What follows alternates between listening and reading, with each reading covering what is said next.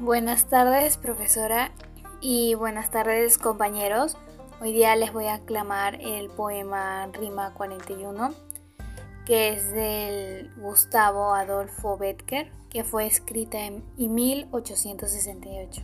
Espero que les guste y voy a declamar ahora. Tú eras el huracán y yo la alta torre que desafía su poder. Tenías que estrellarte o que abatirme. No pudo ser. Tú eras el océano y yo la inesta roca que firma guarda su vaivén. Tenías que romperte o que arrancarme. No pudo ser.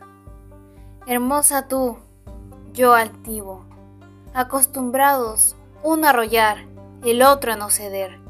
La senda estrecha, inevitable el choque no pudo ser. Gracias.